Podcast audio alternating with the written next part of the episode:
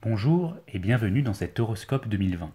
Au cours de cette année, je prédis que vous allez probablement écouter un podcast ou plusieurs avec une voix d'homme. Suivi d'une voix de femme. Vous qui êtes là, assis sur votre canapé ou votre table, à la fois songeur et concentré, vous qui ressentez une pression sur vos épaules, mais aussi une certaine légèreté, vous qui... Bonjour à tous, je suis Camille et si vous aussi vous vous questionnez sur votre horoscope, si vous vous demandez comment fait-il parfois pour être aussi troublant de réalisme et que votre cerveau en redemande, alors c'est que vous êtes tombé au bon endroit. Aujourd'hui dans Avif, on va s'intéresser à l'effet Barnum, Barnum ou l'expérience sociale qui a démystifié l'addiction aux horoscopes et à bien d'autres disciplines. C'est parti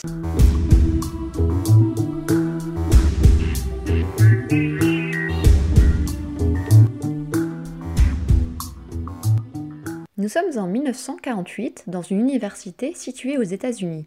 Le psychologue Bertram Forer donne pour consigne à chacun de ses étudiants de psychologie de remplir un test de personnalité. Un des étudiants, appelons-le Jack, s'applique sur son test et à la fin du cours le rend à son professeur. Quelques jours plus tard, Forer annonce qu'il a terminé de compiler les résultats des tests individuels. Jack, l'étudiant, reçoit alors ses résultats qui correspondent en tout point à son caractère. Tout y est, condensé en un paragraphe. Son besoin d'être apprécié à sa juste valeur et son manque de confiance en lui, ses désirs qu'il aimerait tant concrétiser, mais aussi la peur de ne pas y arriver, pas de doute, c'est lui tout craché.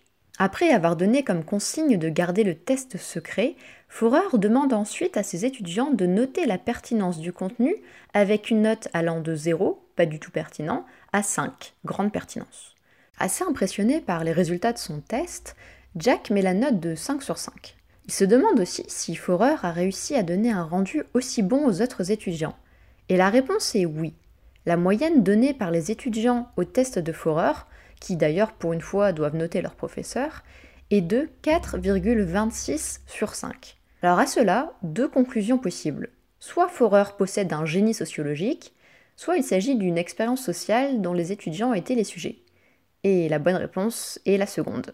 Car en réalité, tous les étudiants, y compris Jack, ont reçu exactement le même texte, mot pour mot, et se sont tous reconnus dedans. C'est ce qu'on appelle l'effet Barnum.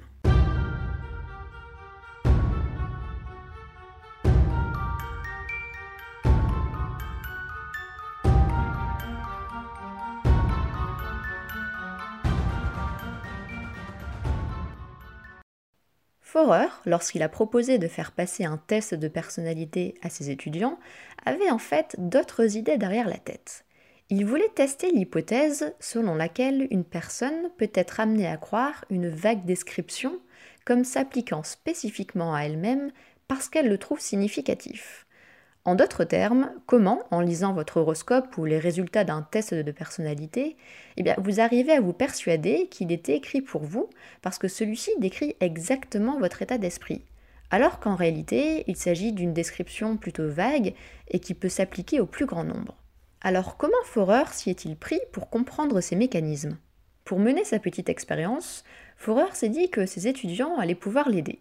Lorsqu'il a recueilli tous les tests de personnalité, il n'a pas vraiment pris la peine de lire chaque test, mais a plutôt tout mis à la poubelle. À la place, il a déniché plusieurs horoscopes qu'il a compilés en un seul, puis les a distribués à chaque étudiant en leur faisant croire qu'il s'agissait du résultat de leur test de personnalité. Voici ce que dit le texte. Vous avez besoin d'être aimé et admiré, et pourtant vous êtes critique avec vous-même.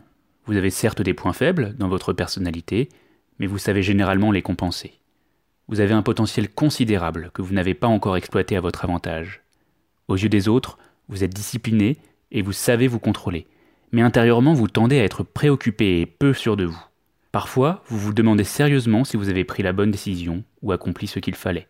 Vous préférez une certaine dose de changement et de variété, et devenez insatisfait si l'on vous impose des restrictions ou des limitations. Vous revendiquez avoir un esprit indépendant, et vous n'acceptez l'opinion d'autrui que dûment démontrée vous trouvez qu'il est maladroit de se révéler trop facilement aux autres. Par moments, vous êtes très extraverti, bavard, sociable. Tandis qu'à d'autres moments, vous êtes introverti, circonspect et réservé. Certaines de vos aspirations tendent à être assez irréalistes. Alors, quelle note donneriez-vous à cette lecture de vous-même? Plutôt réussie, non? En tout cas, ça l'a été pour ces étudiants qui lui ont attribué la note de 4,26 sur 5. Dans le lot, on retrouve 16 étudiants qui ont mis 5, 18 qui ont mis 4, 4 qui ont mis 3, et un seul la note de 2, et personne, absolument personne, n'a mis un 1 ou un 0 sur 5. L'effet Barnum est donc issu d'une expérience sociale très simple qui a montré des résultats concluants sur les biais de perception cognitif. Vous vous demandez peut-être d'ailleurs pourquoi, si l'expérience a été menée par Forer, est-elle appelée l'effet Barnum? Eh bien, petite parenthèse, tout simplement à cause de Phineas Taylor Barnum. Ce nom vous est peut-être familier par l'interprétation qu'en a fait Hugh Jackman dans le film The Greatest Showman, qui en dresse un portrait bien plus sympathique que n'était en réalité le véritable Barnum, un entrepreneur dans le monde du freak show qui n'hésitait pas à bousculer un peu les gens et aussi beaucoup la vérité pour sa richesse personnelle, notamment en exposant une créature hybride pour son freak show de New York en 1840, composée d'une tête de singe et d'une queue de poisson qu'il présentait comme une véritable sirène, ce qui, en plus du mauvais goût, était l'œuvre d'un taxidermiste. Bref, Barnum était surtout très fort pour manipuler son audience, comme lorsqu'il racontait des généralités sur des personnes, mais qui paraissaient ne s'appliquer qu'à un seul spectateur, d'où l'effet Barnum. C'est d'ailleurs un petit peu dommage que l'histoire de la psychologie sociale ait davantage retenu le nom d'un arnaqueur plutôt que d'un chercheur, mais bon, fin de la parenthèse. Il est important de préciser que le fait de se reconnaître dans un portrait comme celui de Forer, n'est en aucun cas un signe de bêtise, mais plutôt le reflet de biais cognitifs. Les biais cognitifs sont des réflexes de pensée inconscients qui nous éloignent de la logique. On peut les voir comme des raccourcis trompeurs. D'après Science et Avenir, les biais cognitifs existent parce que nous sommes face à un trop-plein d'informations et que nous devons mémoriser les parties les plus utiles de ces informations. Et logiquement, dans cette précipitation, on commet des erreurs et on se met à croire en des choses qui sont fausses. C'est l'exemple type de l'effet placebo. C'est donc bel et bien un biais cognitif qui a poussé les étudiants de Forer à croire en cet horoscope comme si celui-ci leur était adressé. Et ce biais a un nom, c'est la validation subjective. Alors maintenant qu'on a posé l'expérience de Forer, on va maintenant s'intéresser aux questions qu'elle soulève et ce que nous disent les chercheurs sur ce sujet, notamment en creusant le sujet des biais cognitifs.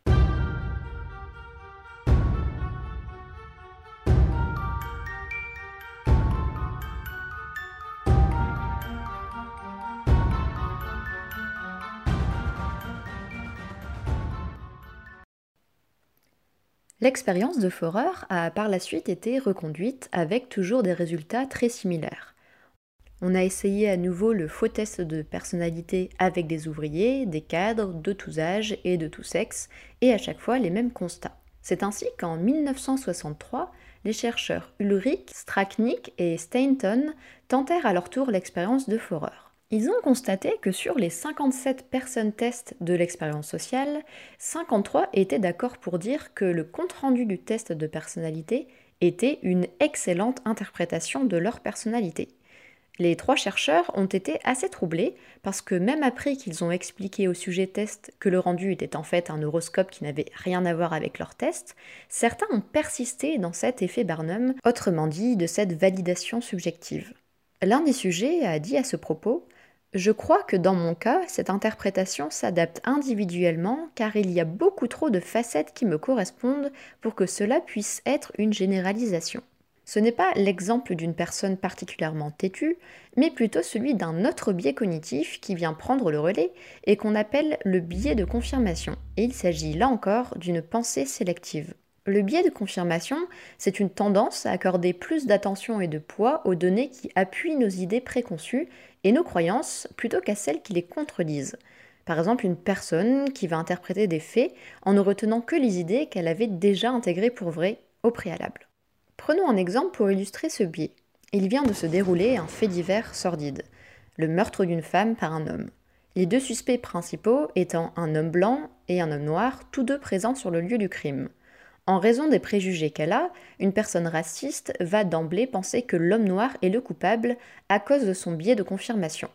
Et cela nous ramène aux étudiants de Forer. Pourquoi ont-ils cru à cette note qui avoisine les 5 sur 5 Pourquoi ont-ils cru que ce test parlait d'eux? Tout simplement parce qu'ils avaient envie d'y croire. Enfin, dernière reconduite de l'expérience de Forer assez emblématique. En 1985, c'est au tour des psychologues Dixon et Kelly de se pencher sur l'expérience et d'en livrer leurs conclusions en plusieurs points. D'abord, nous avons tendance à percevoir dans une analyse surtout ce qui nous arrange, d'où le fameux biais de confirmation. Aussi, l'effet Barnum est renforcé chez les personnes qui ont une tendance autoritaire ou possèdent un besoin d'approbation des autres. Enfin, en grande majorité, nous sommes sensibles à la flatterie et tout ce qui peut nous valoriser. C'est aussi pourquoi le biais de confirmation est habilement utilisé par les tests psychologiques et notamment ceux qui vont arriver à flatter la personne. C'est pourquoi beaucoup vont faire des autodiagnostics qui vont se révéler faux si la personne est déjà biaisée de base et ne cherche en réalité qu'un prétexte pour valider ce qu'elle sait déjà, ou plutôt ce qu'elle pense savoir. Un exemple connu peut être celui d'une personne hypochondriaque qui va passer des heures sur le forum Doctissimo parce qu'elle a une douleur à la poitrine. Elle sera très vite persuadée d'avoir un problème et Doctissimo va se révéler être une très mauvaise idée parce que cela va la conforter dans l'idée que sa douleur est le symptôme d'une maladie grave. Ou alors, imaginons une personne qui a une très bonne opinion de ses capacités intellectuelles. Cette personne va passer des tests sur Internet afin d'évaluer la douance, savoir si elle possède un haut quotient intellectuel et en déduire qu'elle remplit la quasi-totalité des critères, même si c'est faux. Mais la personne a envie de croire qu'elle a une intelligence supérieure à la moyenne et par conséquent, le test va finir de la persuader qu'elle est bien surdouée. Notre sensibilité à la flatterie peut nous mener à la fable du corbeau et du renard. À se faire compter nos louanges, on peut très vite se complaire dans des disciplines comme l'astrologie ou la voyance. Attention, je ne dis pas par là que ce sont des disciplines composées de charlatans, mais qu'elles sont bien plus susceptibles de provoquer ce fameux effet Barnum. Dans les autres disciplines où l'effet Barnum est souvent présent, on va aussi retrouver la politique et ses discours qui ont pour but de parler à chacun, comme le fameux de De Gaulle. On a aussi le web marketing qui cible une catégorie de clients pour vendre son produit. Par exemple, si le marketing va cibler un public quarantenaire, il va être facile de lancer un pop-up pour évoquer les difficultés à gérer son boulot en plus de ses enfants et à quel point il est difficile de prendre du temps pour soi lorsque ces jeunes années sont écoulées mais que tellement d'autres restent à venir. Et hop, incitation à cliquer sur votre offre de vacances all inclusive. La séduction ne démérite pas, et si vous êtes assis ou assise dans un bar et qu'un individu vient vers vous avec ce genre de petite phrase Il y a plein de jolies femmes dans ce bar, mais j'arrive pas à détacher mon regard de vous. Et qu'il continue en disant que la façon que vous avez de vous tenir un peu en arrière reflète sans doute de vous une personnalité introvertie, un peu timide, mais en même temps avec beaucoup de force de caractère. Bref, c'est l'effet Barnum. En bref, que ce soit la politique, le marketing, la séduction, l'effet Barnum est omniprésent. Qu'il s'agisse de celui-ci ou d'autres biais cognitifs, la tendance qu'a notre cerveau à tordre le rationnel est fascinante et il faudrait plusieurs podcasts pour tous les aborder. Alors pour conclure, gardez votre sens critique bien affûté en dépit de votre cerveau qui vous joue des tours. Et c'est la fin de cet épisode, merci beaucoup de l'avoir suivi et je vous dis à très bientôt pour un nouvel épisode de Avif.